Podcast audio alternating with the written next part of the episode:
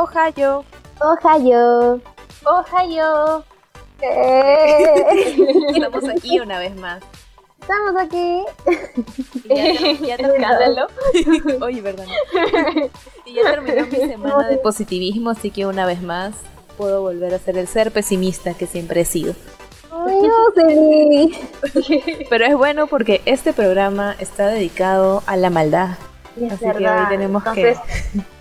Te necesitábamos en tu elemento natural, Jocelyn. Sí, no podía ser un ser de luz durante este programa porque hubiera mucho contraste, ¿no? No lo hubiera podido manejar. Así que estoy muy bien. Regresando a mi esencia original. Uh, cierto. Entonces, este, al ser un versus, puedo poner ya la música que tengo ahí separada en mi carpeta de carpeta versus. Suelta el ojo del tigre, Toña. Eso. Tan, tan, tan. Pero no más poquito porque no cae el copyright. Ya. Mira, no, me no me sorprende tu repertorio de música que tienes por ahí guardada, contando todos los remix que tienes que hacer por ahí, Toña. Así que sí, sí creo todas esas cosas que tienes guardadas. ya, ok, volviendo, volviendo al tema, porque estamos otra vez desviando un montón. Hoy les traemos un nuevo versus. En realidad sería nuestro primer versus de segunda temporada. En las redes empezamos a molestarlos con un par de versos que ya deben saber cuáles son. Y si no lo saben es porque no nos siguen en redes. Qué mal, me parece muy mal que a estas alturas no nos sigan en redes. Jane. Estamos en Instagram como arroba abas.podcast y en Twitter como abaspodcast. Así que si no nos siguen, síganos ya. Y con esa, Gracias. con esa amenaza dejaré a Toña Es que, que siga mira, haciendo la introducción del programa.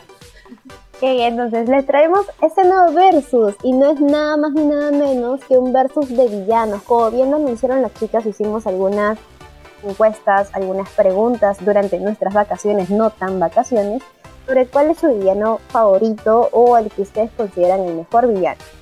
Y hoy les traemos nuestras propuestas, personajes que hemos estado publicándolos en esta última semana en nuestra ronda de semifinales y finales. Así que vamos a también hablar un poquito de sus ganadores. Y empezamos esta primera ronda y suena ahí la campana. Y en esta esquina tenemos a Jocelyn.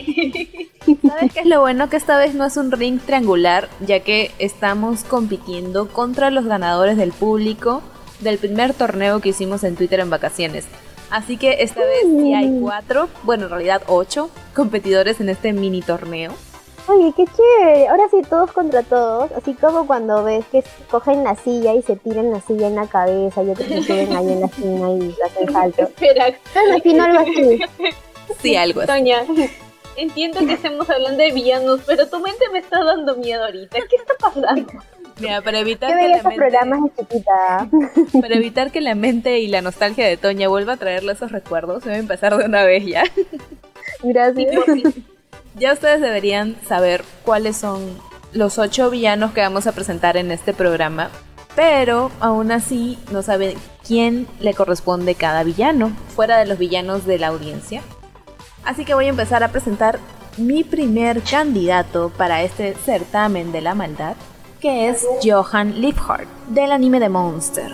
Anime que no hemos hablado todavía en el podcast. Nunca, ¿por qué? No lo sé.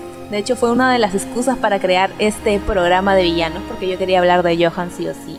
Que de hecho fue uno de los pocos animes que me he visto este año porque he querido y no porque he tenido que verlo por el podcast.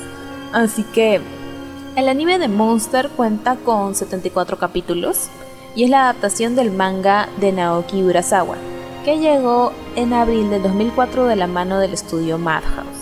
El manga lo he visto por ahí en librerías Ibero, aunque creo que está en inglés, así que no lo sé. Pero en español, Norma Comics tiene una edición Kansenban con un total de 9 tomos, que vi en el catálogo de Comunitas, pero todos los tomos figuraban como agotado, así que F. Si es que los encuentran por ahí, pueden mandarme los, los links a Twitter a ver si es que si es que me animo y me destruye el bolsillo una vez más. Pero bueno, antes de hablar con el diablo con cara de ángel, que es Johan, es muy necesario que hable de la sinopsis porque si bien es una obra casi de culto, uno de los mejores seinens que han salido hasta el momento, no muchos la conocen, o sea, yo esperaría que fuera un poco más popular de lo que en realidad es. Así que bueno, pasamos a la sinopsis. Monster es la historia del doctor Kenzo Tenma, un neurocirujano de élite que está comprometido con la hija del director de su hospital y está en camino de ascender en la jerarquía del hospital. Esto es hasta que una noche un evento aparentemente pequeño cambia su vida para siempre. Mientras él se preparaba para realizar una cirugía en alguien, recibe una llamada del director del hospital que le dice que cambie de paciente y en su lugar realiza una cirugía cerebral para salvarle la vida a un artista famoso. Sus compañeros médicos, su prometida y el director del hospital aplauden su logro, pero debido al cambio de paciente, un trabajador inmigrante pobre resulta muerto, lo que hace que el doctor Tenma tenga una crisis de conciencia por lo que hizo y las consecuencias de lo que tampoco hizo. Entonces cuando surge una situación similar en la que él tiene esta disyuntiva entre escoger, él se mantiene firme y elige operar al joven Johann Liebhardt en lugar del alcalde de la ciudad. Aquí pasa algo que en ese momento no le tomamos mucha atención. Y es que cuando llega Johan, llega con un balazo en la cabeza y llega con su hermana gemela. Y cuando el doctor Tenma va a atender a la hermana gemela, ella le pide que lo deje morir. Pero pues él en ese momento solo lo ve como un niño y no entiende lo que está diciendo la, la niña. Y no le da importancia porque piensa que es producto del shock de lo que acaban de vivir. Pero desafortunadamente esta elección conduce a serias consecuencias para el Dr. Tenma. Este pierde su posición social, pierde un poco el respeto de sus compañeros en el trabajo. La flaca lo deja, obviamente. Es como que el puesto al que le iban a dar en el hospital se lo dan a otro. Todo un lo desgracian simplemente por haber escogido al niño en lugar de haber escogido al alcalde. Pero poco tiempo después, el director y otros dos médicos aparecen misteriosamente muertos. Y por todo lo que ha pasado, el primer sospechoso es el doctor Tenma. Pero al no tener pruebas de que él fue, lo dejan libre. Esto hace que se restablezca su posición en el hospital y su vida siga de una manera más o menos normal.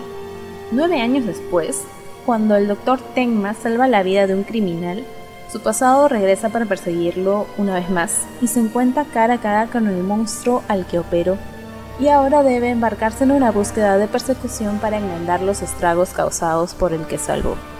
Monster toca un poco el tema de la ética profesional en cuanto a los doctores, el tema este de salvo al político o salvo al, no sé, a cualquier ciudadano de pie, pero uno como doctor con el poder de decisión en ese momento es que te empieces a cuestionar qué cosa está bien hacer y qué cosa no.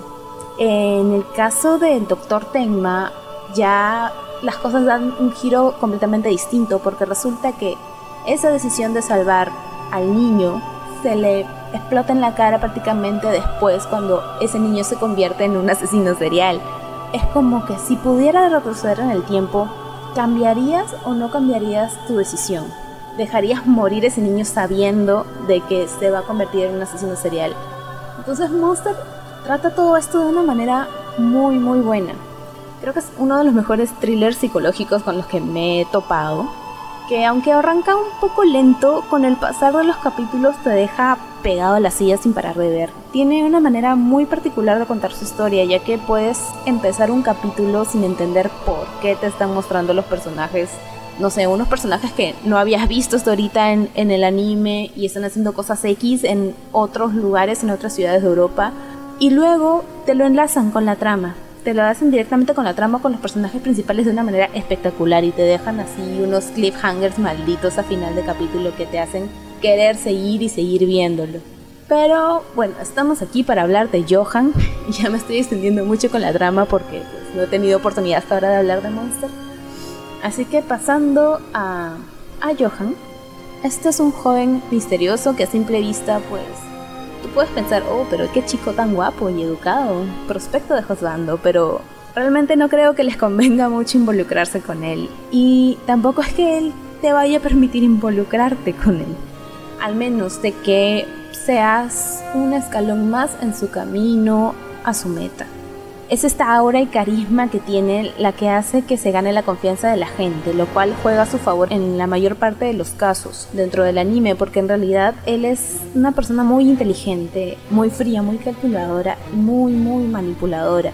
Aunque a primera vista no lo parezca, porque él se ve como una persona muy, muy tranquila y hasta cierto punto normal, aunque todo el mundo sabe de que hay algo detrás de él, nadie se va a acercar a preguntarle. La manera en la que Johan afecta la trama es como si él estuviera jugando una partida de ajedrez, donde para ganar y llegar a su meta va a usar a los peones que sean necesarios sin importar lo que le suceda a ellos. Y tiene todo a favor porque es sumamente inteligente. De hecho, a la única persona a la que le demuestra al menos un poco de afecto es a su hermana gemela. Y eso porque hay momentos en los que también está tratando de sacarla del camino porque se interponen en llegar a esta meta.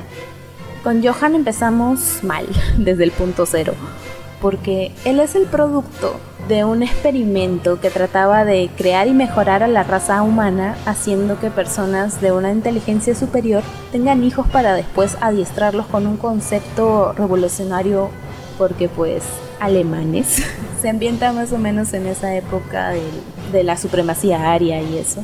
Y esto hace que luego su crianza y formación, de alguna manera, la gente que lo sigue lo empieza a ver como un nuevo Mesías o un nuevo Führer. Ahora, algo que hay que destacarle un montón es el hecho de que en un punto la línea de villanos empieza a difuminar y empiezas a dudar sobre si él realmente es malo. Y, si lo es ya, si es, si es malo, en teoría. Pero lo bacán es que te haga dudar. Él es un asesino y manipulador, pero aún así te llega su influencia. Y eh, ahora sí, como mérito del anime, en cierto punto te hace dudar sobre si Johan es el verdadero monstruo al que se refiere el título de la historia. O quizás él es solo una víctima más de los sucesos que te presenta el anime. Y puta, es, es muy muy genial el ver su desarrollo incluso cuando no lo estás viendo en pantalla o cuando piensas que no lo estás viendo en pantalla porque como ya mencioné hace un rato, tiene una hermana gemela, así que se juega un poco también con eso. No voy a completar esa idea porque voy a dejarlo ahí en el aire para que ustedes aten cabos. Pero eso es básicamente lo que te ofrece Monster. Todo el misterio y esta, este juego como del gato y el ratón en el que tú quieres que el doctor Tenma atrape a Johan pero a la vez no quieres que el doctor Tenma atrape a Ryohan, porque tú sabes que lo va a matar y también llegas a tener tanta empatía por el doctor que tú sabes que es una muy buena persona y que no debería matarlo. No porque sea Johan, sino que él no debería matar a nadie. Incluso la, la hermana, Nina, la hermana gemela de Johan, ella también lo está buscando porque ella quiere matar a Johan para que el doctor no tenga que matar a Johan. Y puta, tiene unos personajazos, de verdad es una historia increíble. Otra de las cosas que me gusta un montón del anime, dejando un poco de lado a Johan, son los cuentos que presentan dentro del anime, tal como el del Dios de la Paz que les pasé o el Monstruo sin nombre, que son alegorías de las verdades que te va soltando la trama poco a poco, no solo sobre Johan, sino sobre la motivación principal de este personaje que no diré quién es, porque esto es algo que todavía se sabe de la mitad de la trama para arriba y sería sumamente spoiler, pero funcionan muy bien con el arte que te presentan de estos cuentos antiguos europeos y nada, me encantó, me encantó Monster, me lo vi con mi mamá, gracias mamá por poner Monster, está en YouTube. Mira, por lo general no recomendamos plataformas ilegales. YouTube no es una plataforma ilegal, es legal que el anime esté ahí sí es ilegal, pero en teoría YouTube es legal. Mírenselo antes que lo quiten. Yo lo vi con el doblaje español europeo, pero hicieron un muy buen trabajo con el doblaje. En ningún momento me molestó. Que por lo general sí, en otros animes me chirría un poco, en este no. Me gustó cómo lo llevaron y y qué mejor que un anime te introduzca todos los capítulos con un quote del apocalipsis, del libro del apocalipsis de la Biblia ya de por sí, desde ese punto ya sabes que este anime, este anime huele algo raro. Y nada, esa es mi primera propuesta, perdón por extenderme, pero ya les dejo el paso a las siguientes puntas de este ring cuadrangular por primera vez. Tan, tan, tan, tan. y en la otra esquina tenemos a Toñita, que también nos viene a traer un anime nunca antes conversado en este podcast. Toñita, presenta tu caballo ganador. Suelta tu bestia, Toñita, suelta tu bestia. Tranquilo, tranquilo. Gracias por el pase, Shirley. Así, creando la atmósfera. Gracias. Y si es verdad, hoy también traigo una nueva propuesta. O sea, el personaje no es de un anime que hemos hablado antes. Así como yo sí trajo a, a, un personaje de Monster, que es un anime nuevo en el podcast, yo traigo a un personaje de Helsing. En realidad, para ser específica, es del OVA de Helsing. Y me refiero a Max Montana. Con Max Montana no me refiero al de los Tiny Toons, al niñito, sino que también, también se llaman iguales, sino al mayor Max de Helsing, de Helsing Ultimate. Y es que él es el comandante de Millennium. Y, y, acá también un paréntesis, cuando yo escuché el nombre de la organización Millennium en el OVA, yo escuché Millennium, ah, yo dije que Yu-Gi-Oh! Y dije, ¿dónde está el ojo del Millennium? Cierro paréntesis. Es comandante de Millennium, de la organización nazi, y principal antagonista de Helsing Ultimate, que es el loba de Helsing. Para explicarles un poquito qué es Helsing, sin entrar en tanto spoiler y sin desmenuzar tanto este anime porque voy a dejarlo para una próxima oportunidad. Helsing es una serie de manga escrita e ilustrada por Koto Hirano, que posteriormente tuvo su versión anime producida por Gonzo. La serie OVA, que es Helsing Ultimate, consta de 10 capítulos y ha sido producida por Genium y animada por Sage Light. Esta es la versión más fiel a la historia del manga. En esta obra relata los esfuerzos de los misteriosos y secretos caballeros protestantes reales, Helsing, y sus combates contra vampiros, ghouls y otros enemigos sobrenaturales que amenazan al reino de Gran Bretaña. Ok, aquí ya no hice tanto spoiler en lo que es Helsing, no profundice tanto, vamos a dejarlo para una próxima oportunidad y vamos a hablar del personaje y es Max Montana o Mayor Max Montana. El mayor fue elegido para hablar un poquito de él. Este es un mayor de la organización nazi Millennium. Él fue elegido por Hitler para poder ejecutar un proyecto secreto que tiene como fin el perfeccionar el proceso de vampirización artificial porque para ese momento sí existen los vampiros y no es conocido por la comunidad porque la organización Helsing estaba a cargo de que esto no saliera a la luz. El mayor y gran parte de su equipo logró escapar de lo que fue la Segunda Guerra Mundial y continuar sus operaciones en secreto. ¿Durante cuánto tiempo mantuvo sus operaciones? Durante medio siglo. Todo esto con sed de resurgimiento y sembrar la guerra en todo el mundo con decir que es nazi, ya desde aquí tenemos un punto de que este personaje está mal. Está mal en la cabeza, ya es un villano de por sí. Pero ¿por qué también lo estoy proponiendo como villano? Y porque él psicológicamente es un hombre totalmente desequilibrado. Tiene un total desprecio por la vida. Y no solamente por la vida de los demás, sino también por la vida de él mismo. Es decir, en tal de cumplir sus objetivos, no le importa perder su vida. Esto de verdad se ve muy claro incluso en los últimos capítulos. Y para ser más específica, en el último capítulo. Él se siente congraciado o se siente logrado cuando él cree haber cumplido su objetivo a pesar de tener medio cuerpo destruido. Y acá también, acá ya entra un poquito en spoilers, pero más por el tema del personaje.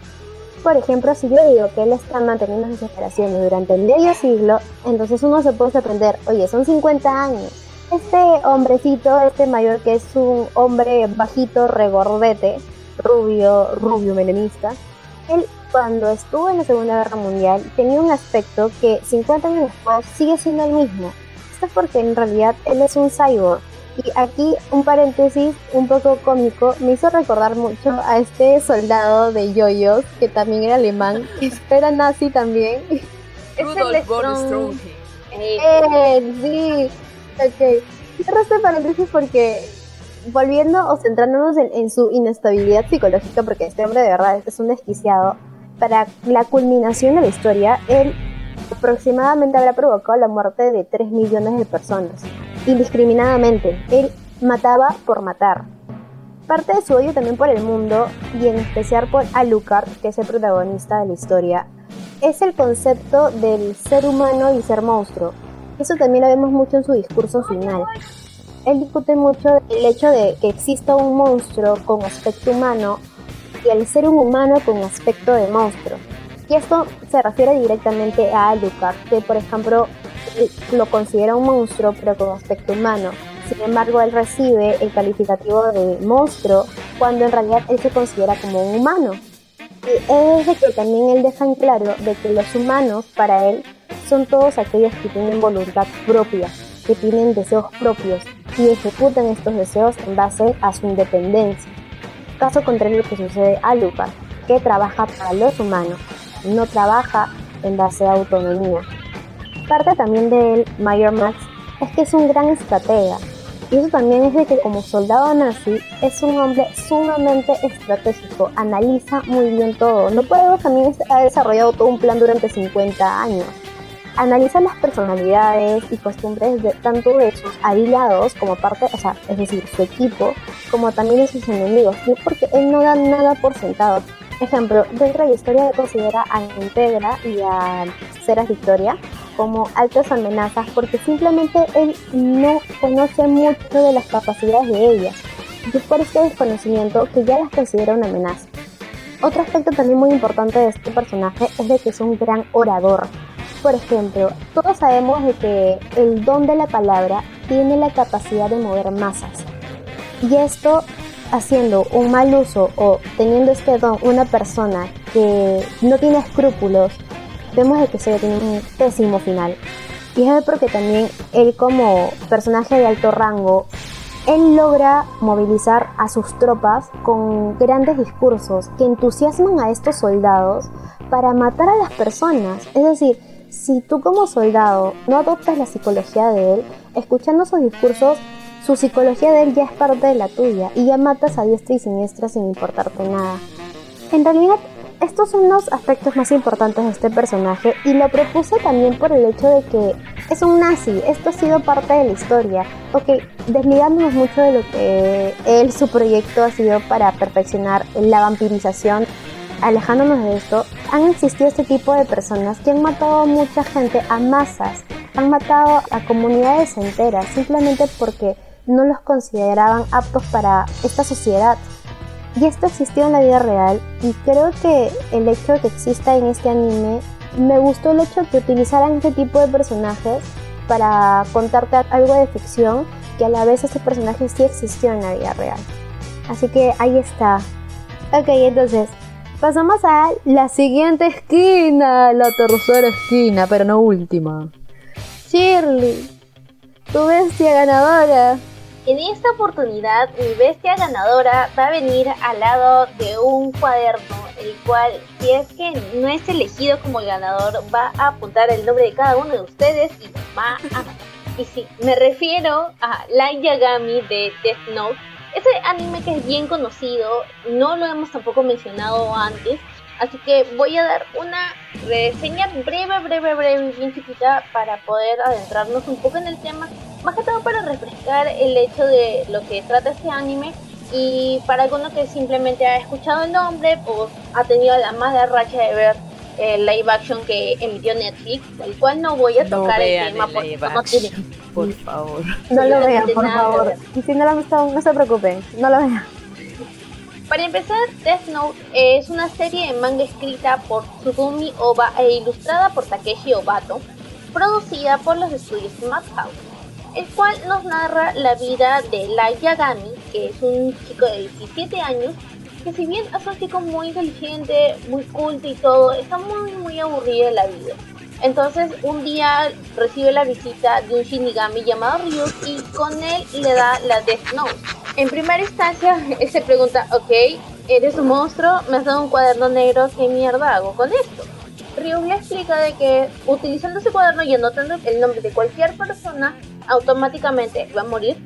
Para poder ver la veracidad de este cuaderno, aprovecha de que estaba viendo la televisión y justamente las noticias y apunta el nombre de la persona X de la cual estaban incriminando en ese momento porque era un asesino y automáticamente frente a las cámaras esta persona muere. Entonces esto impresiona al Light Y a partir de ahí lo que él hace es tener que tomar justicia por sus propias manos y comenzar a apuntar los nombres de ciertas personas. Hasta ahí todo bien, pero llega un punto en la serie en la cual todo se le está yendo de las manos, tanto así de que llega al punto de creerse Dios y cree que puede juzgar a la humanidad porque sí, porque tiene este cuaderno divino que le vino de un, de un ser divino, porque es un Shinigami.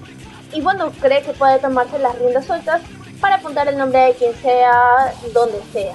Tanto que ya llega al punto de ser conocido ya por las policías, por los canales de televisión, etc. Sin embargo, él tiene su identidad principal, que es la de la Yagami oculta, y todos lo conocen como el nombre de Kira o Killer. Entonces es ahí donde sucede algo poco común de series de aquellos tiempos, que es ponerte al personaje principal como un antagonista. Desde ahí yo pensé de que puede ser una buena recomendación para este programa porque generalmente estamos acostumbrados de ver que el protagonista tiene su historia, va a poder salvar al problema que haya, va a poder vencer al villano, antagonista, etc. Y va a salir victorioso. En este caso no es así. En este caso, la personalidad del personaje principal viene a ser transversado por todo ese egocentrismo que le genera la Death Note. Sin contar de que comienza a perder la empatía, el cariño tanto por su familia y por las personas que le rodean, llegando al punto de ser una persona muy manipuladora, capaz de utilizar los sentimientos de otras personas bajo su propia conveniencia, la cual también se ve un poco ya en encrucijada en, en el momento en el cual llega a conocerse con él y tiene que guardar su personalidad sin el hecho de que se descubra. Ya nosotros sabemos, o para los que hemos visto la serie de Death Note. Sabemos cuál es el desenlace de, cada uno de los personajes, pero aún así yo creo que es muy interesante ver este cambio psicológico que ocurre en Laito y cómo también te lo presentan, cómo madura de una manera tan oscura y perversa a lo largo de todo este tiempo, porque es una niña de 17 años. Así que después de haber dado este resumen de lo que fue Death Note y la personalidad de Laito Yagami, dejo ahí mi propuesta dentro del ring para poder mecharse con un libro y un lapicero. A ver, ¿quién puede ganar ahí? Pasamos a la cuarta esquina que está lleno de todas nuestras recomendaciones que hemos recibido a lo largo de nuestras vacaciones no vacaciones. Así que yo sí, ilumínanos con el primer villano recomendado por nuestro público. Antes de empezar con este villano, solo quería agregar el mérito de Death Note para el director por hacer que una escena comiendo una papa frita y, haciendo la tarea. Uy, esa tensión. De épica. Eh, Death Note es uno de mis animes favoritos, mangas favoritos también, porque sí me lo he leído hace mucho tiempo. De hecho, la edición Black de Death Note está ahí mirando, diciéndome, cómprame. Pero como ya lo leí, pues trato de ser fuerte. Yo dejo eso nada más por ahí. En el caso de estas propuestas, fueron las que nos llegaron a nuestro Instagram gracias a la cajita de preguntas. Y el primero de ellos es Freezer de Dragon Ball Z. Mira, a Freezer la vida y el tiempo lo ha tratado mal ya. Quiero regresar al Freezer de la saga de Freezer, que en su momento la crueldad que demostró fue la de un digno villano. O sea, yo nunca me voy a olvidar de la vez en la que estaba toda mi familia viendo Dragon Ball, porque todos en mi casa veían Dragon Ball en la tele. Y el momento en el que Freezer hizo explotar a Krillin frente a, a Goku, lo que desencadena todo el tema del Super Saiyajin y todo, que en el momento que lo ves es súper épico, pero ya luego recuerdas que todo el, el título del, del, capítulo te dijo, oh, Goku se convierte en Super Saiyajin, con esos malditos títulos spoileros que tenía Dragon Ball, que te contaban todo el capítulo. pero en su momento creo que Freezer representó realmente el mal dentro de Dragon Ball, porque hasta mm, ese lado de la trama, habías tenido villanos que luego son como que evangelizados por Goku y se vuelven sus aliados. Pero este es el primer villano que te presentaban que no había manera de salvarlo o de hacerlo entrar en razón. A Freezer tenías que eliminarlo. Eliminarlo por el bien mayor, tenías que destruirlo. Ya después el tiempo pasó, No he visto completamente Super, sé que está por ahí. Me he visto la pela de la resolución de Freezer. Si quieren tener un buen recuerdo de él, no la vean. Lo que pasa es que, a ver, Freezer no me va a dejar de gustar como personaje, ya. Porque es la cara de ese De hecho, su, única escena ahí en, la pela de Broly, en la que está tipo diciendo, ah, voy a buscar las esferas del dragón para volverme 5 centímetros más alto, para que nadie lo note, pero para ser más alto. Que se hace en paralelo con Bulma que dice que va a buscar las esferas del dragón para volverse 5 años más joven para que nadie lo note. Y pucha, cuando matan al papá de Broly y Freezer va a acusarlo, mira, te han matado a tu papá y haciendo todo, literal, el dramas, hace que te caiga muy bien porque Freezer es carismático. Pero siento que ya le perdí el respeto como villano a Freezer. Incluso tengo un mejor recuerdo de, de Cell que de Freezer en este momento. Pero lo que marcó en su época es algo que no va a cambiar por más cosas que le hagan ahora en el nuevo anime. Así que pasemos al segundo candidato ya. A ver, el segundo candidato, ay, este personaje me gusta ya, porque siento que la audiencia ha hecho bien su tarea. Y es que ellos han nominado a Merwin. ¿Quién es Merwin? Bueno, este es un personaje de Hunter x Hunter. No voy a hablar mucho sobre este anime porque lo quiero guardar para la segunda ronda y ya van a saber por qué pero sí voy a hablar del personaje y es que es, bien interesante. Explicando un poquito de quién es él, él es el más poderoso descendiente de las hormigas quimera. Dentro de todo lo que es la historia es el antagonista principal del arco de las hormigas quimera. Merwen es un villano muy, muy, muy interesante. Es para desmenuzarlo así a poquito a poco porque se disfruta bastante. Y es porque, o sea, desde su aparición, Merwen es una total de verdad, es un total. Lo siento, voy a censurarme con delfines, ¿ok? yeah, ahí sí no yeah. ¿Y por qué? Es que desde los primeros momentos de la historia, él lastimó a su madre para intervenir en su embarazo. Eso fue lo primero que hizo. Luego mató, mató uno de los suyos, de las hormigas quimera, y no solamente le bastó matarlo, sino también que se lo comió es que en realidad, o sea, Merwin nació como el más fuerte de las hormigas y siendo el rey de su comunidad, pero apelando a la frase de que no se quedó sentado en su trono, él en realidad tuvo una de las mejores evoluciones de personaje en toda la trama. Y es que él siempre buscaba explorar su aspecto humano. Y bueno, si no han visto el anime, se parece mucho a Cell, ¿ya? Pero cuando digo que él trata de explorar su aspecto humano me refiero más al tema psicológico. Y con esto me refiero a que trataba de retar su inteligencia con distintos retos, siendo uno en particular con Kilua, en el que su filosofía empezó a cambiar. Y es que él antes podía creer que el mundo estaba destinado solo para los más fuertes y los más débiles obviamente iban a morir y él los mataba sin ningún remordimiento. Pero después de ir enfrentando estos retos, su chip cambió. Los más fuertes tal vez no siempre fueron los más fuertes en algún momento pudieron haber sido débiles. Entonces empieza a considerarlos.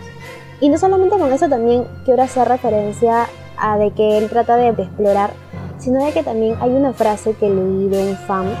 Él decía que Merwen nació como un monstruo, pero murió como un humano. Esta frase me encantó. Creo que resume muy bien lo que fue Merwen en la historia, porque él nació y, y apareció en la historia como el peor de los villanos y uno de los más fuertes, pero lo que yo puedo decir ahora en cuanto a su evolución es poco. Yo recomiendo mucho este anime porque yo lo he visto para este episodio del podcast pero, ay, de verdad me quedo encantadísima. Tienen que verlo y entenderían también por qué el público ha elegido a Merwin como uno de los villanos. Ahí también yo, mi apoyo, les doy mi voto. Ah, no, espera, también están compitiendo, ¿no? Ah, ya, no importa. No puedes traicionar a tu campeón, Toña. ¿Cómo vas a hacer eso? Ok, pasemos a otro nominado del público, Shirley. Bueno, otro nominado también es Musan Kibutsuji. Y yo creo que este también es más o menos sonadito porque viene de un anime teóricamente reciente, de Aquisito nomás 2019, cuando todavía el mundo era hermoso. Bueno, no hermoso, pero era normal. era, era normal, era habitable. esta versión demoníaca y japonesa de Michael Jackson es el principal antagonista de la serie de Kimetsu no Yaiba, quien se encargó en matar a toda la familia de Tanjiro y no bastándole con eso, terminó convirtiendo a Nezuko en un demonio. Si bien el protagonismo de este personaje no es tan evidente en toda la serie, ojo, refiriéndome al anime, no tanto en el manga porque no lo he leído, veremos muchos secuaces que van en mandado de él para complicarle la vida a Tanjiro, a saber el paradero principal de Musan e impidiendo de que Nezuko pueda obtener alguna respuesta en cómo pueda volver a ser humano. Más información acerca de Musan y el anime Kimetsu no Yaiba pueden pasarse por allá a nuestro primer programa del podcast allá en enero en el cual hicimos una reseña especializada de este anime en lo mejor de la temporada del 2019. Así que ahí les dejo esta pequeña opción. Otro de las propuestas del público fue alguien que no conocía hasta literalmente bastante poco, que es Friend o Tomodachi de 20th Century Boys. Este manga, y es manga porque no tiene anime, es de Naoki Urasawa, el mismo mangaka que Monster. Así que pues ya lo tengo en mi lista de leer ahorita como prioridad. Este es el género ciencia ficción y misterio que cuenta con 22 tomos recopilatorios. Nuestro villano en cuestión es Friend o Tomodachi, como ya mencioné, un personaje misterioso que siempre lleva su cara tapada. En los 90, Friend era el líder de una secta sin nombre que captaba gente corriente de la que sus familiares no volvían a saber absolutamente nada. Esta especie de organización se presentó a las elecciones y tras la noche vieja sangrienta del 2000, cuando Friend salvó al mundo del virus esparcido por varias ciudades por la brigada Kenji, el partido de la amistad se hizo con el control de Japón. Friend fue asesinado en el 2015. El Papa ofició la misa de su funeral en la Exposición Universal de ese año. En medio de la ceremonia, el número 13 disparó al Papa con un rifle asentado. Friend resucitó y salvó la vida al Papa recibiendo el impacto en lugar de este, pero sobreviviendo al atentado. Desde entonces, Friend pasó a ser una especie de dios y los años pasaron a contabilizarse como antes y después de Friend, el presidente mundial. Yo cuando leí esto dije, puta madre, tengo que leer esto sí o sí. Tengo que tener este manga en mi vida. y no entiendo por qué es que no lo han hecho anime. O sea, tengo que investigar todavía muchísimo del contenido real pero ya tengo la referencia de que es una historia que se escucha muy muy buena, tiene una pinta increíble.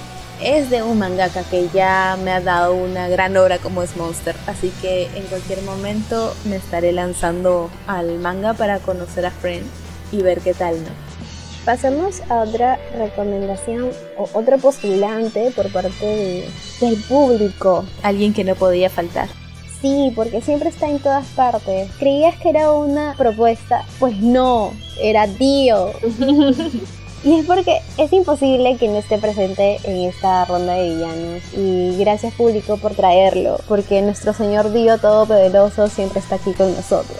Ok, hablar algo súper cortísimo de Dio porque ya le hemos hablado un montón. Originalmente nació como un hombre de bajos recursos, pero de una ambición incomparable.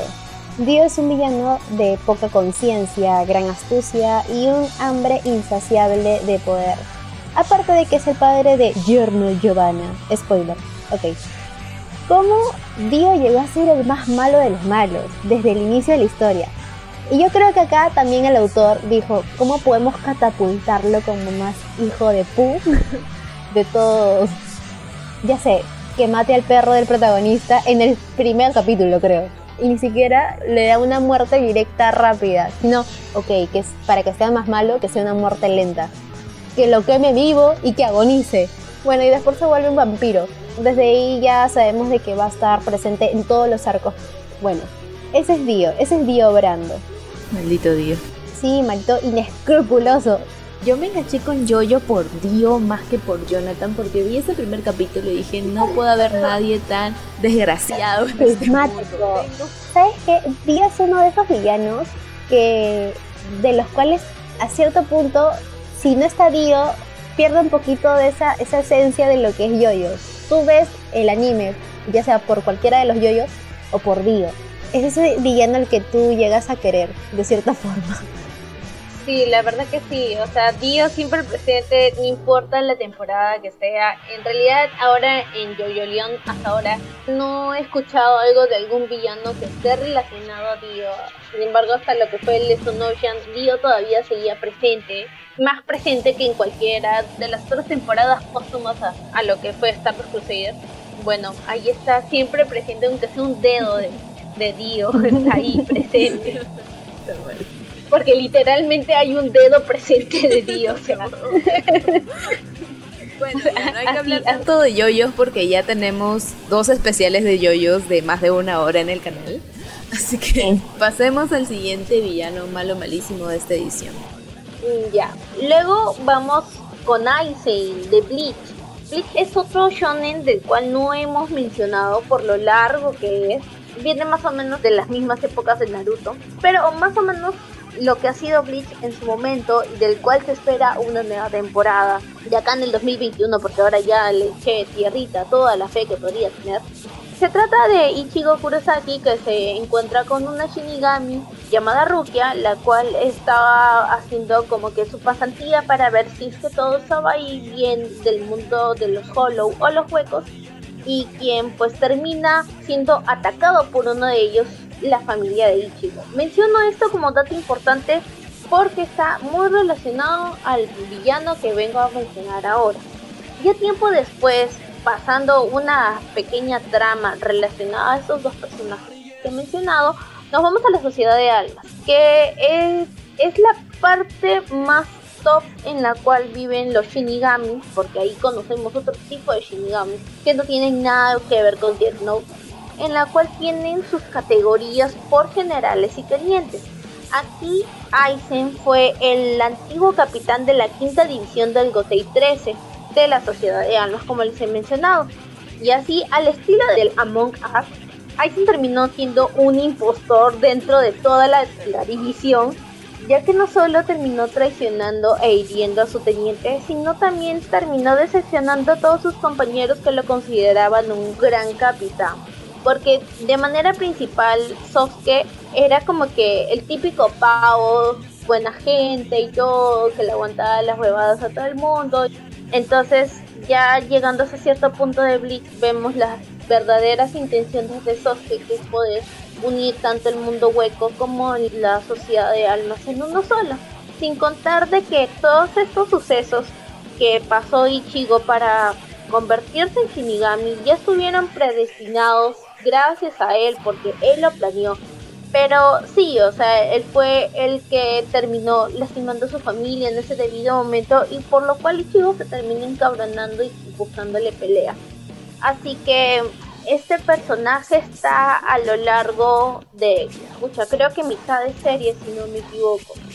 Entonces es destrucción y tristeza por todo el mundo.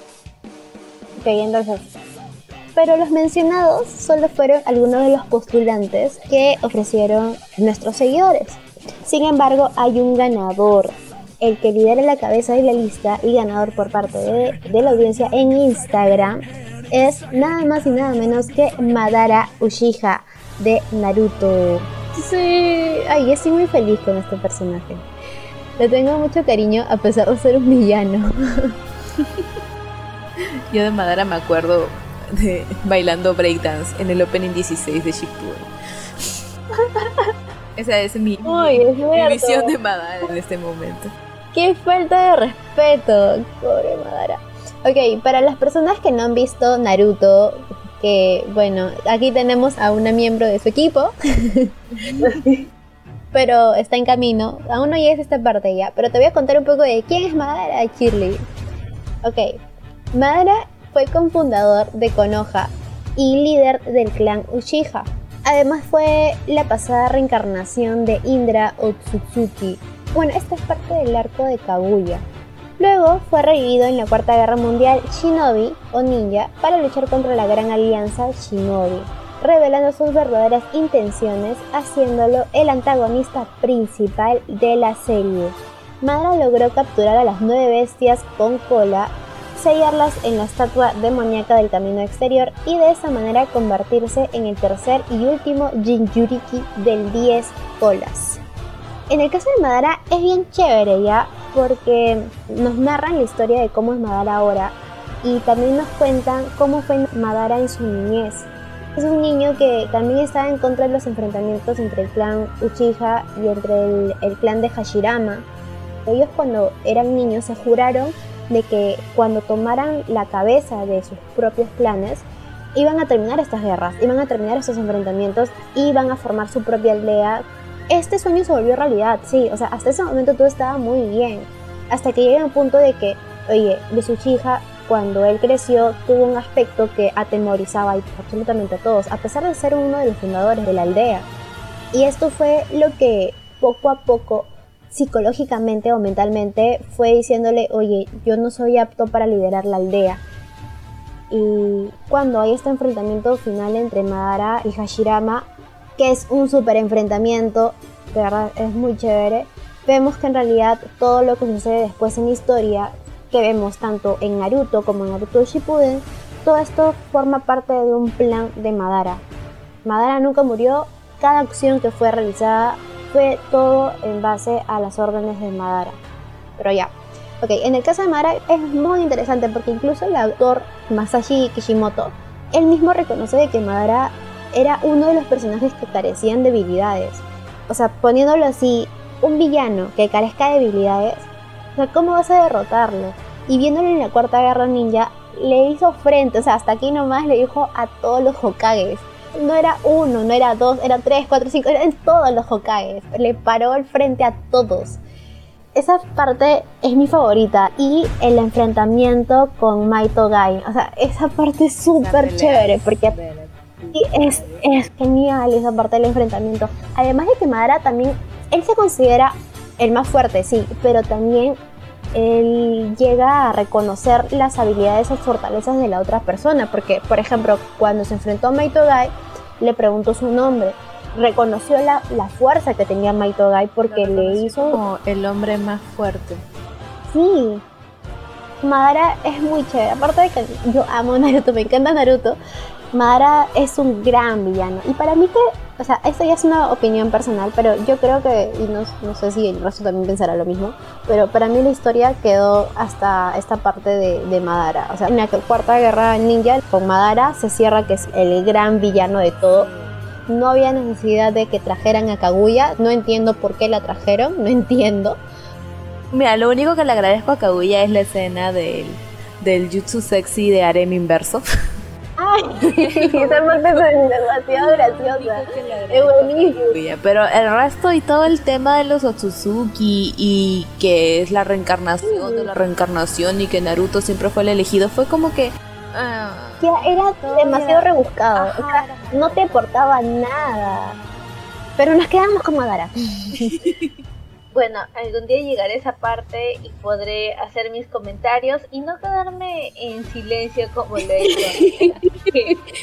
ya pronto, ya va llegaré. A encantar, te va a encantar, Chili, te va a encantar esa parte. Tienes que verte el enfrentamiento con Maito Gai, es lo máximo. Sí, es, lo es una de las mejores peleas de todo Naruto. Bueno, entonces pasemos al anuncio de los versos. Esta fue la primera llave de nuestro torneo, el lado A en el que se enfrentaron, a ver, vamos a dividirlo así ya, porque nunca Twitter e Instagram se ponen de acuerdo, no sé por qué, siempre gana gente diferente. en este caso, en los cuartos de final, sí fueron los mismos ganadores. Se enfrentaron Johan contra el mayor Max Montana y ganó Johan, sí, primera victoria. y del otro lado, se enfrentaron Kira versus Madara. Y Kira le ganó a Madara. Que me impresionó un poco ya, pero estuvieron ahí, ahí. No puedo creerlo. Para la semifinal en, este, en esta llave sí fue igual en Twitter e Instagram. Sí. La semifinal fue de Johan contra Kira. Y Kira le ganó a Johan. Así que van dos caídos por el cuaderno. Así que ahora vamos a pasar al lado B de estas llaves en competencia. Antes de empezar, quiero aclarar que todo lo que pueda decir sobre este personaje es basado solo en el anime de 1997. Me refiero a Berserk y a Griffith. No me he leído el manga, aunque le tengo muchas ganas. y Pruni slash Panini lo está distribuyendo en nuestro país, así que pues no lo sé, lo voy a pensar. Y bueno, no me he visto tampoco el remake, de hecho creo que hay que ser muy fan de Berserk para aguantar ese CGI. No lo sé, yo no podría. Así que antes que me crucifique la audiencia porque este es de hecho un villano muy querido, dejo aquí mi disclaimer. Antes de comenzar con mi exposición sobre uno de los mejores antagonistas de la historia del anime, hablaremos un poco de la historia de Berserk porque al igual que mi villano de la primera ronda, es la primera vez que mencionamos este anime en el podcast. Kenputenki Berserk es la primera adaptación anime del manga Berserk de Kentaro Miura, que se publica desde 1989 hasta la actualidad, aunque no de manera muy continua lamentablemente, si no me equivoco ahorita está en hiatus una vez más.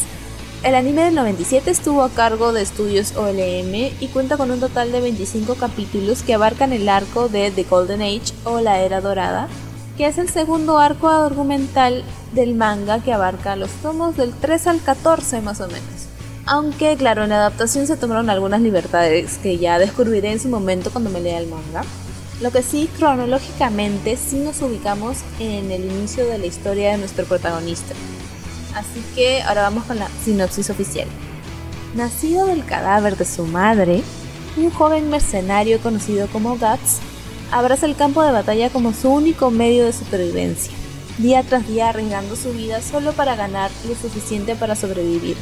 Después de un enfrentamiento con la banda del Halcón, una formidable tropa de mercenarios, Guts es reclutado por su carismático líder Griffith, apodado el White Hawk o el Halcón Blanco a medida que ascendía rápidamente de rango para convertirse en el jefe de la facción ofensiva, Guts demuestra ser una poderosa adición a la fuerza de Griffith, tomando Midland por asalto.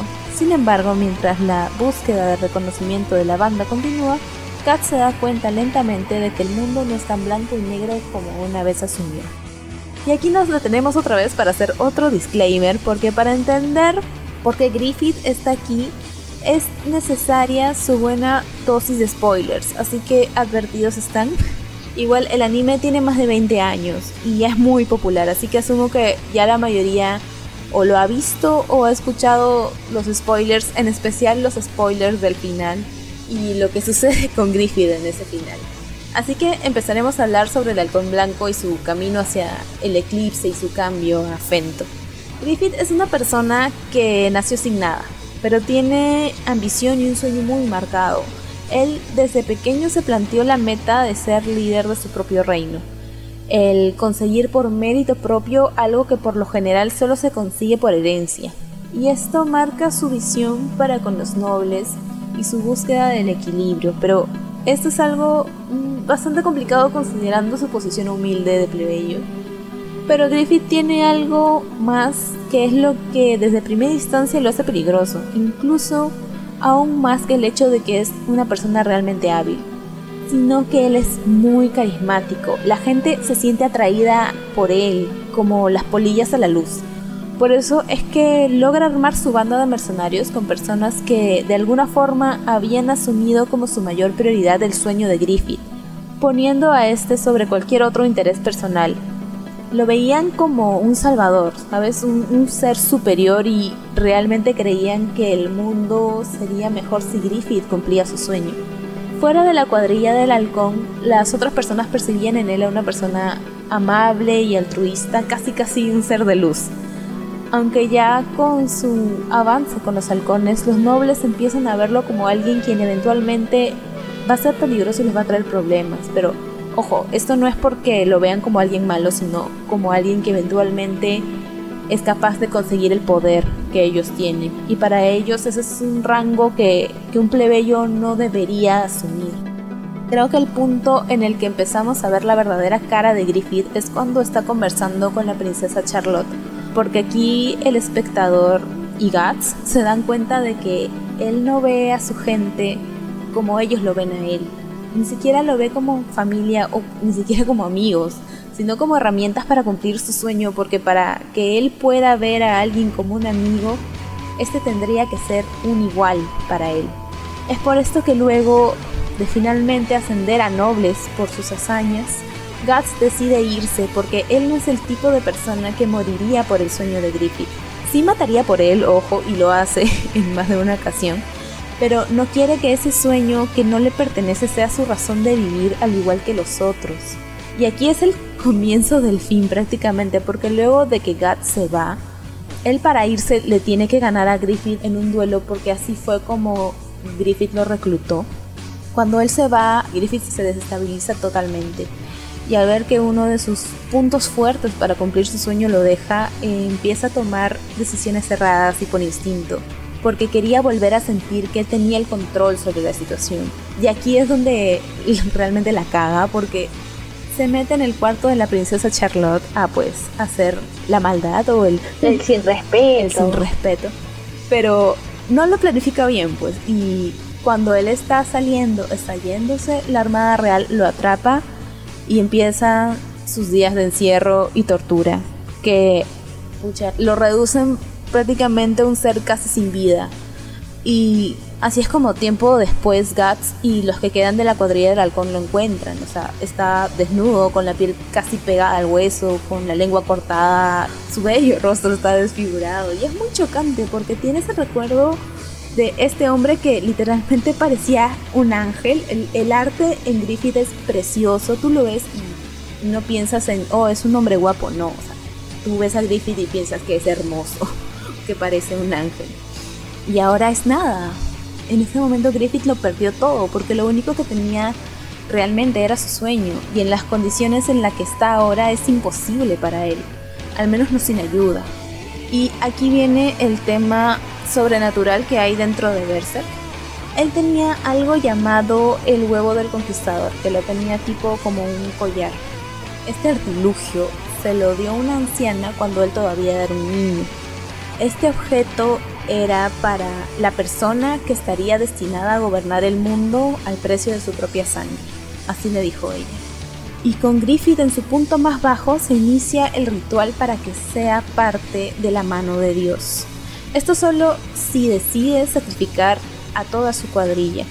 Y él lo hace porque no son más que piedras que debe seguir acumulando para llegar a su meta, la cual está más cerca que nunca. Aquí voy a hacer un paréntesis porque en esta parte del, anime que ya casi llegando al final, recordé muchísimo la escena de Erwin de Shingeki no Kyojin cuando menciona que está parado sobre una fila de cadáveres porque si no sacrifica a cinco o seis personas más, el sacrificio de los cientos personas anteriores será en vano. Y ahora no lo estoy justificando, solo estoy resaltando algo que me pareció curioso porque se me vino a la cabeza el toque cuando lo vi. Pero sí hay mucha gente en internet que lo justifica, alegando que Griffith no hizo nada malo. De hecho hay varios videos que dicen con ese título, ¿no? Griffith no hizo nada malo. Mm, dudoso. Todo bien por casa. Mm. pero cuando lo justifican siempre dejan de lado su acto más rastrero, que de hecho es muy difícil de ver. En la versión del 97 se maneja de una manera un poco más light, por así decirlo, pero en la versión de las películas es mucho más explícita. Y me refiero a que durante este ritual, que es el eclipse, una vez que Griffith asume su forma divina de Fento, al resucitar como uno de los miembros de la mano de Dios, que son unos demonios, Luego de que ya casi todos estén muertos, él toma a Kiaska, quien en ese momento era la pareja de Guts, y la viola frente a él. Y esa escena es muy desesperante, porque al menos en la versión de las películas los sonidos te hacen sentir realmente incómodo al verla. Tienes una melodía de ah. piano que abre la escena y luego te deja solo con los gemidos de Kiaska y los gruñidos de Guts tratando de escapar porque un demonio le está mordiendo el brazo y él quiere llegar hacia ellos para salvarla, pero no puede moverse y como su desesperación llega al punto de que él empieza a cortarse el brazo. Ah. empiezas a escuchar los gemidos de Kiaska mezclarse con el sonido de la carne cortándose y la sangre de Gat salpicando y es realmente complicado y difícil de ver. Y luego de eso no sé realmente por qué hay personas que lo justifican. A ver. Nuevamente, todo bien por acá. hazte ver, hijo, hazte ver.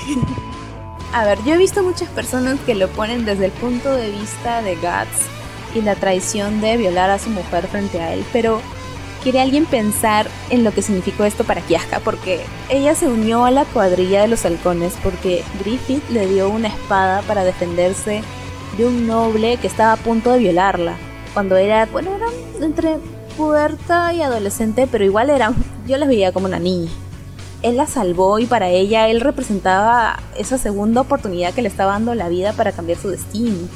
Griffith por mucho tiempo fue su todo y justo es esa persona la que precisamente está haciendo todo esto y después de haber sacrificado a todos sus amigos frente a ella, literalmente la cagó mentalmente. Lo que ves después de Kiaska cuando logran pasar esta situación es que ella no se acuerda de nada y de hecho su mente regresó a la de una niña que apenas si puede decir palabras. Literalmente la arruinó, la arruinó completamente ya para cerrar y dejar de hablar de Griffith porque siento que he hablado mucho, solo recalcar que si vieron el anime, pero no quieren ver nada más por temor a ese CGI de terror que tiene, les recomiendo verse la tercera película después de terminar el anime. Solo por la escena del eclipse, porque creo que está muy, muy bien hecha, representa muy bien lo que te quiere transmitir la historia.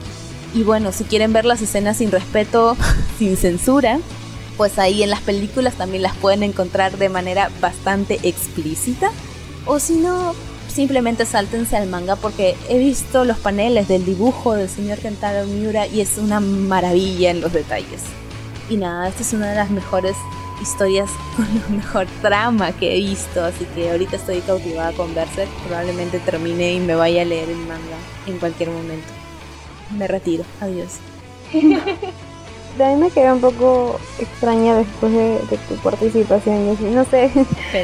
Es que sí sé a qué, a qué escena te refieres, porque he visto parte de la escena, pero felizmente solamente vi una parte y no vi todo porque no podría tolerarlo. Pasamos a mi siguiente postulante, a mi siguiente propuesta. Y aquí les traigo a Isoka Moro. ¿Quién es Isoka Moro? Es un personaje de Hunter x Hunter pero al ser este un nuevo anime, que bueno, lo mencioné hace un momento con Meruem, pero ahora sí voy a explicar un poco bien qué es Hunter x Hunter. Hunter x Hunter, conocido en Latinoamérica como Cazador X, es una serie de manga escrita e ilustrada por Yoshihiro Togashi. La historia tiene como protagonista a Gonflex, un niño de 12 años que desea encontrar a su padre a toda costa, por lo que decide convertirse en cazador justo como él y de alguna forma hallar su paradero. A medida que avanza la historia, Gon se hace amigo de otros tres aspirantes a cazador, Leorio, Kurapika y Kilua, quienes lo acompañarán en sus aventuras. La historia fue adaptada en una serie de anime en 1999, cuyos 62 episodios fueron producidos por Nippon Animation. Adicionalmente, produjo tres animaciones originales separadas que sumarían 30 capítulos. Una segunda adaptación producida por Madhouse fue transmitida por Nippon Televisión desde el 2011 hasta el 2014, contando con un total de 148 episodios. Esta segunda adaptación es la que estuvo hasta hace poco en Netflix, que esperemos que vuelvan a transmitirla porque de verdad yo descubrí este anime muy tarde y me ha gustado muchísimo. Aunque me quedo con la, con la adaptación del 99, pero ya, esa es una elección mía. Ok, vamos a hablar de Isoka. Por Instagram también llegó algunos comentarios de, oye, ¿cómo Isoka pudo ganarle en, algunas rondas a tal y tal personaje? Necesito saber, estaremos atentos. Y ahora tengo presión.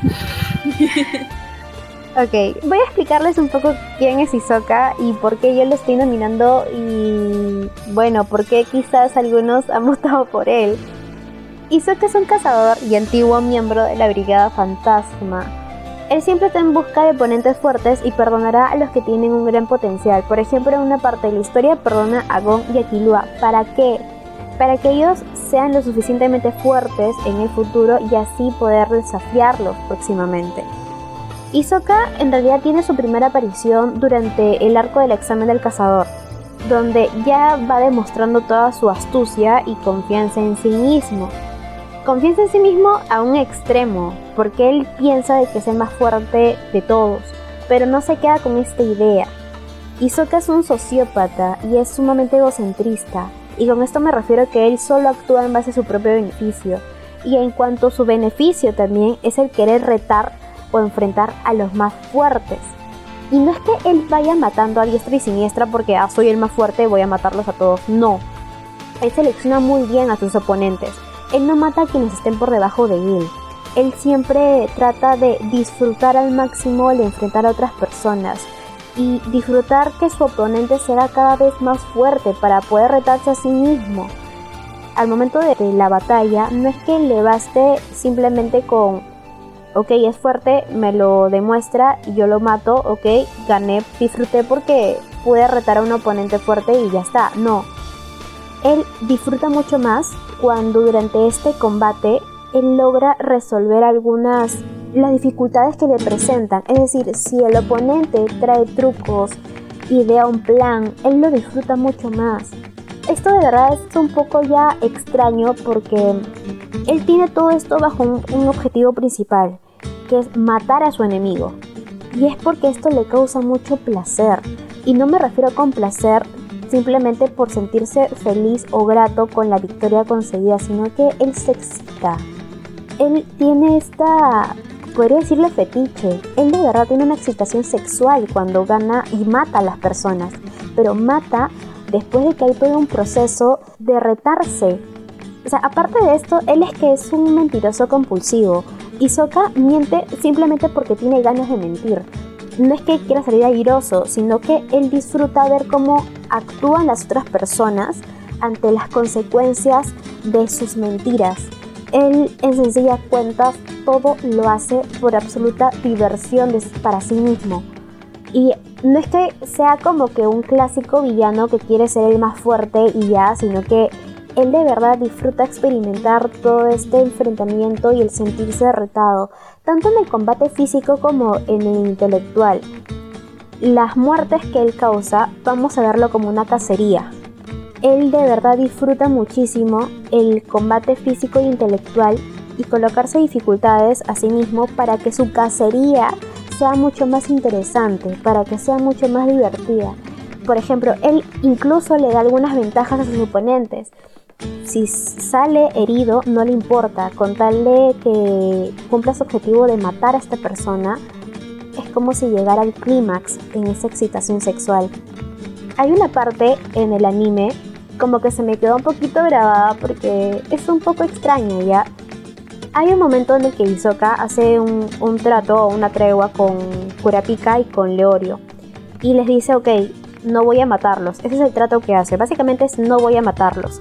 Pero como él tiene esta sed por matar personas o oponentes fuertes, él al cumplir ese trato pasa toda la noche sin matar absolutamente a nadie, pero se queda parado en el bosque, en la oscuridad, mirando a un árbol, se queda inmóvil y al día siguiente él empieza a correr como loco y su cara de verdad, el diseño del personaje ahí cambia, su rostro cambia totalmente. Es como el rostro de una persona de mente que de verdad cuando yo lo vi me asusté mucho ya. Se ha retenido tantas veces esa sed de matar a una persona que apenas termina este trato, él va y corre detrás de otro postulante cazador para matarlo.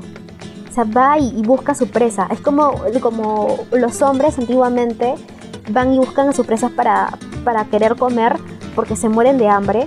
Ya, esta persona se muere por ganas de matar a alguien y corre detrás de esta persona y disfruta. Y como digo, lo, lo más extraño aquí, lo más enfermizo, es de que él tiene excitación al momento de matar a la otra persona acá un detalle antes de terminar y no hacerla más larga, es de que el diseño del personaje, con lo que digo el rostro, la expresión que logra asustar un poco, no sé si un poco, bueno, a mí me asustó mucho, es que este diseño de personaje, el autor tiene un gusto por las obras de Junji Ito. Entonces toman como referencia a los personajes de Junji Ito toman esa demencia de los personajes y esa oscuridad de los personajes para plasmarla en Isoka en ese momento. Y creo que lo expresan muy bien. Y bueno, nada más, esa es mi propuesta, Isoka Morrow. Bueno, también haciendo una comparativa entre la adaptación del 99 y la adaptación del 2011, me quedo con la apariencia de Isoka en la adaptación del 99. En la adaptación del 2011 no me gusta mucho su aspecto, pero es mucho más crudo en el del 2011 se ve mucho mejor cómo es su demencia. Claro que en el 99, en estas escenas de, enfrentamientos, hay más tensión y esto creo que enriquece más el ambiente. Bueno, están equilibrados, ya están equilibrados, pero este personaje sigue siendo un, maldito, un demente, que me ha convencido para nominarlo para esta ronda de Oeste versus de villanos. Eso fue todo, amigos. Continuando con esta, con esta segunda tanda de villanos, a mí me toca hablar del gran Makoto Shishio, que viene nuevamente de un anime del cual no hemos hablado, pero que en su época ha sido muy sonado, creo que hasta el día de hoy, yo creo que escuchamos este nombre, sabemos de cuál anime nos estamos refiriendo, y el anime es Rurouni Kenshin o Samurai X para los que los veíamos por allá en el 2005 en Cartoon Network. Samurai X fue un manga escrito e ilustrado por Nobuhiro Watsuki y la serie de anime fue dirigida por Katsuhiro Furuhashi, el cual contó con un total de 95 capítulos que fue dirigido por dos estudios. El primero que lo dirigió fue Galop, desde el primer episodio hasta el capítulo 66 y siguiendo con Studio Dean del capítulo 67 hasta el 95. Y este anime nos narra la historia de Kenshin Himura, que es un espadachín retirado, el cual prefiere tener una vida tranquila hasta cierto punto, el cual no lo va a poder lograr porque tiene un pasado que viene detrás de él y el cual se va a ver reflejado en los otros argumentos que veremos a lo largo de la serie. Ahora, no nos vamos a centrar tanto en el tema de Kenshin porque, bueno, sabemos que Kenshin es el prota y pues en este caso pues no hay un giro con respecto a él. Más sí con, con Makoto Shishio que es uno de los antagonistas más grandes en toda la serie y que da paso al mejor arco de todo el anime que en lo personal yo creo que así es porque tiene unos villanos top, top, top. A ver, hablaré un poquito de él. Este personaje, cuando era joven, suplantó entre las sombras a Hitokiri Batusai debido a sus grandes habilidades con la espada. Pero debido a esto, el gobierno Meiji temía por su poder y en consecuencia le traicionaron disparándole en la cabeza y prendiéndole fuego. Este incendio que les comento va a tener mucho sentido por el hecho de que cuando conocemos a Shishio lo vemos como un hombre moreno y carbonizado, no porque así sea su test de piel, sino porque es todas las quemaduras que ha tenido a lo largo del tiempo y está envuelto por varias ventas, lo cual permite que las quemaduras y todas estas heridas que tiene a lo largo del tiempo y lo que va a tener por muchos años más no surjan tanto este arco, el cual comienza a mandar a estas 10 mejores espadas a poder luchar contra Kenshin y sus compas que vienen con él a través de estos capítulos previos, tienen un arco bien interesante por el hecho de que te presentan primero a espadachines que tienen una historia detrás de ellos. Luego de estos 10 años pasados, el accidente entre comillas que Makoto tuvo Sediento de venganza, él fundó el grupo Yupongatana, el cual reunía a los mejores combatientes de Japón que estén a favor de su ideal de supervivencia del más apto. Es decir, la supervivencia era a costa de no importa las vidas que pueda haber de por medio y tampoco cuál hubiera sido la justificación. O sea, se aplica muy bien el tema de el fin justifica los medios, dándole pie a uno de los mejores arcos de todas las series, como les he comentado, y quien le va a complicar demasiado la vida a Kenshin, dándole una pelea de dos a tres capítulos aproximadamente. Justo hubo una pequeña entrevista al mangaka, al autor, antes de que surja el gran inconveniente que tuvo por pedofilia. ¿Qué hubiera pasado? O bueno, ¿quién era más fuerte? Si era Kenshin o si es que era Shishio.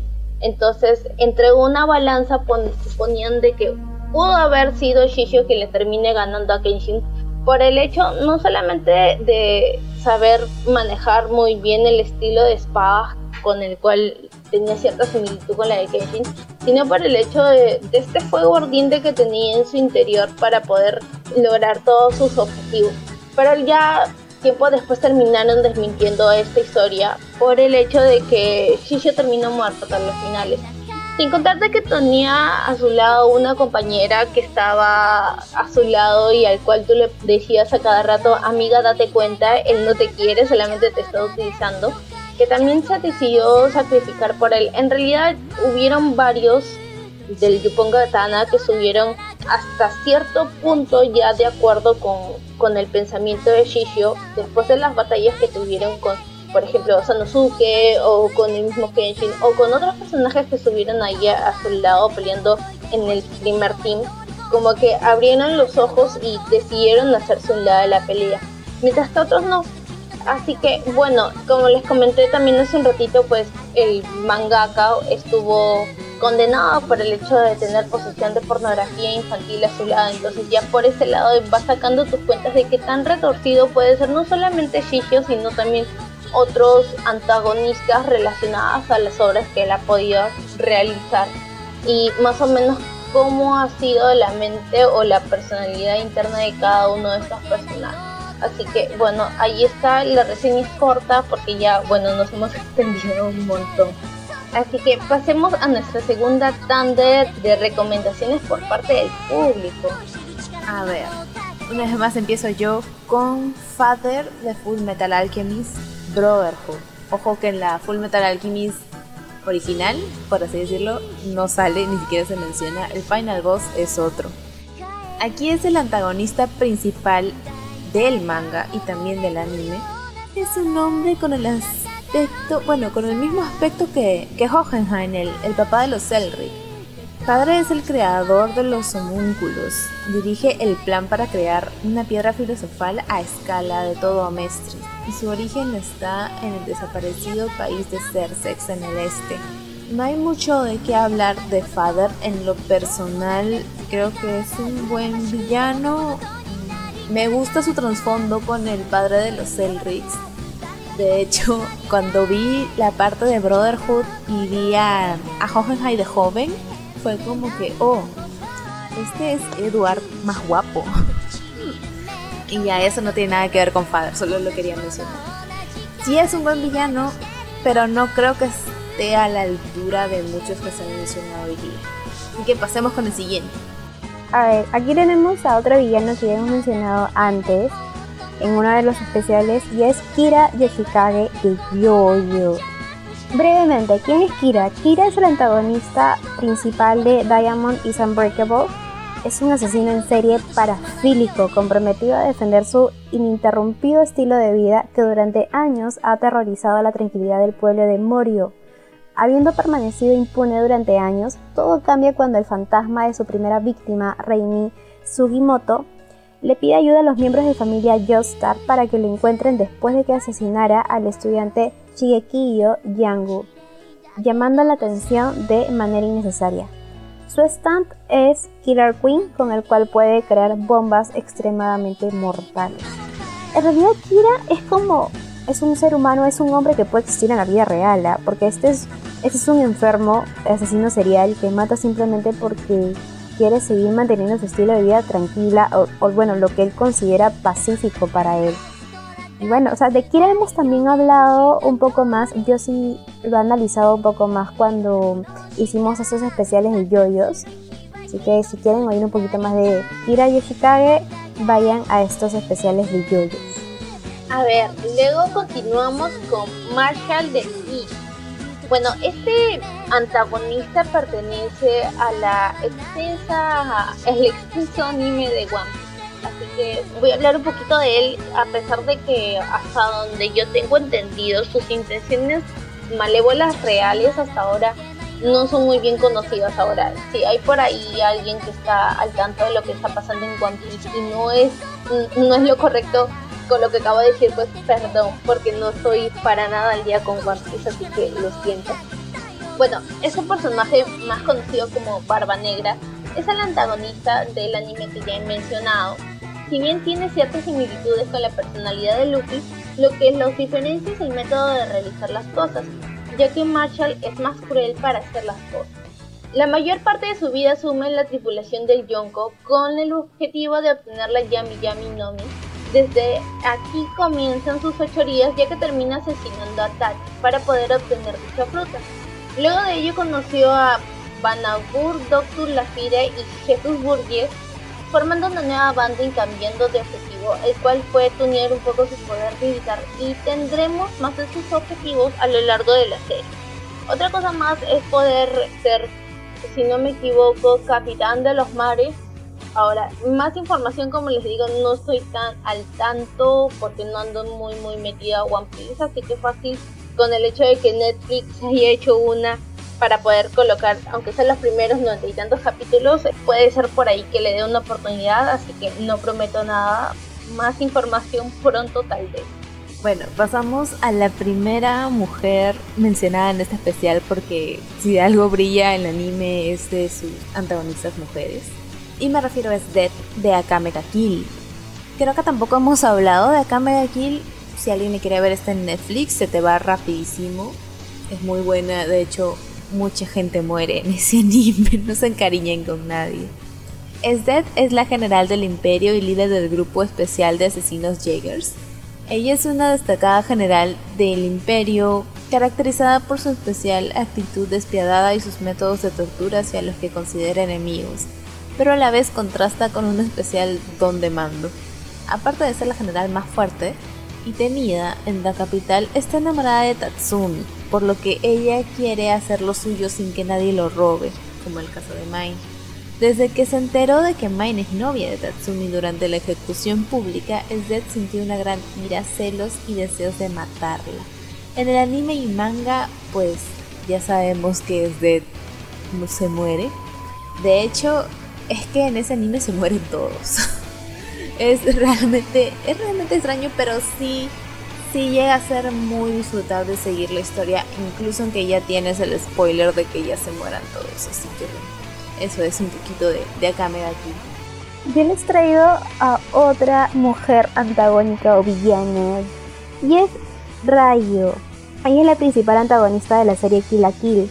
También es madre de Satsuki Kirby y Ryuko Matoi, directora general de la corporación Reeboks y ex esposa de Suichiro Kirby conocido como Ishin Matoi.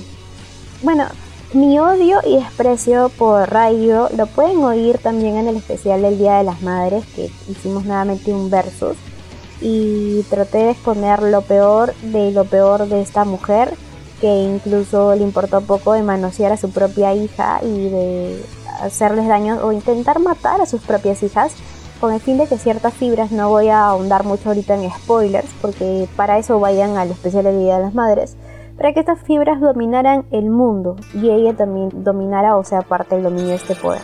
Y bueno, ella es Rayo, es una maldita que hoy desprecio y ya bueno, pueden oírme soltar creo que tenía algunos, algunos insultos más en ese especial de Día de las Madres. Shirley, ¿qué otro postulante hay? ¿Qué otra propuesta? Bueno, también tenemos a Naraku, Naraku es el antagonista de Inuyasha, el cual es un ser hecho de la fusión de Onigumo, un ladrón humano que fue quemado vivo y arrojado a un barranco quedando totalmente imposibilitado, y cientos de yokai, o demonios, que se unieron a su cuerpo demacrado para permitirle a Onigumo recuperar su movilidad y salud.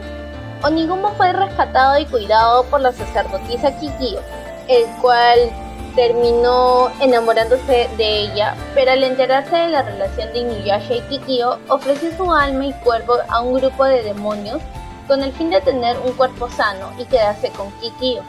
Esos demonios se fusionaron y terminaron formando a Naraku. Él es responsable de la miseria de las mayorías de los personajes, algo que le gusta. Sin embargo, el propio Naraku nunca encontraba la felicidad Así que, bueno, sin contar de que él se termina también bajando el hermano de Sango, así que yo creo que eh, esto es un punto extra al cual lo convierte en uno de los peores antagonistas del anime. Y bueno, de que en cierto punto era como que todo es culpa de Naraku. Oye, se cayó Shippo, culpa de Naraku. Así que, bueno, después de haber dado todas estas propuestas vamos a hablar acerca del villano ganador.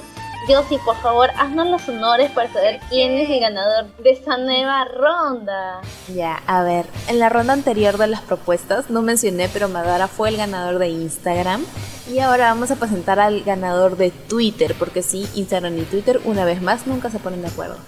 Y este es uno de mis villanos favoritos, pero que esta vez no voy a hablar de, él porque si no tendríamos un podcast de tres horas. Y me refiero a Hao Asakura de Shaman King. Esta vez para hacerle el resumen a Yoshi con respecto a Hao Asakura, a mí me toca hablar de él. Bueno, Hao Asakura, como ya lo dijo Jocelyn, es el antagonista principal de Shaman King, quien tras su tercera reencarnación nace como el hermano gemelo de Io Asakura, el cual es el prota de la serie. Hao es de esos personajes que tras su sonrisa y actitud calmada esconde cadáveres cada vez que se meten con él, y es que su personalidad que impone respeto y miedo le ha hecho acreedor de tales características. Además, la maldad que trae consigo lo viene jalando ya desde vidas anteriores, sin contar también de que él disfruta mucho de ver las peleas de chamanes sobre todo los de Io, el cual afirma que cuando su hermano menor haya llegado a su límite, se comerá su alma para volverse más poderoso, generando así cierto rechazo por parte de su familia actual. Eso es lo que sé con respecto al anime. De hecho que el manga tiene más contenido y ahí podremos ver más de la de la horrorosa personalidad de Hao, así que yo solamente estoy dando la puntita del iceberg para no irnos hasta los codos y hablar y extendernos de Hao, así que hasta ahí lo dejamos. En algún momento hablaremos más largo y tendido de Shaman King, pero hoy no. Bueno, como ya se viene el anime. Eso me gusta de que ya se venga el anime porque muchas personas no se han leído el manga de Shaman King, se han quedado con el anime original, entonces van a poder conocer van a poder conocer realmente a Hao y cómo es que termina la historia de Shaman King con él. Y una cosita a destacar, que es, de, es sí del anime que se emitió, es de que hay un punto en el que los chicos, nuestros protas, entrenan y suben un montón su poder espiritual y todo, y es como que están celebrando, ay mira, ahora tengo, no sé, número random, tipo 7000 de poder espiritual. ¿Y cuánto tiene Hao? Hao tenía como 250.000 o algo así. Y en ese momento fue como que fue la primera vez que sentí el impacto de cómo le van a ganar a Hao que en el anime se meten un final así recontra shonen, pero en el manga tiene muchísimo más sentido porque te presentan a Hao como alguien inalcanzable y de cierta forma lo es. Y ya no voy a hablar. Así que vamos a los versus. En este lado de la llave sí hubieron diferencias en cuanto a Twitter e Instagram. Del lado de Twitter, en los cuartos de final, Griffith se enfrentó a Hisoka, y le ganó. Sí. Perdón. Makoto Shishio se, se, enfrentó a Hao y esta vez ganó Hao, pasando a la semifinal Griffith contra Hao. Y Griffith una vez más ganó, sí, Griffith.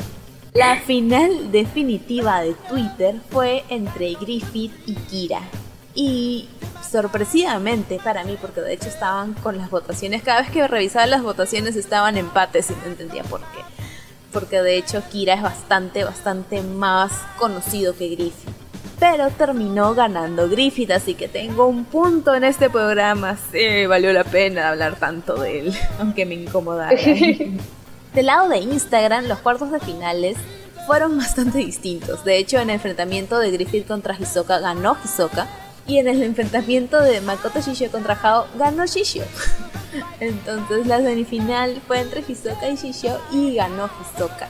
En, en la final Kira se enfrentó contra Hisoka, pero Kira ganó. Así que Chirro y felicidades por tu punto. Eh, un punto cada una. Lo siento, Toño, será para la próxima. Ahora sí estoy en lo más bajo de la tabla.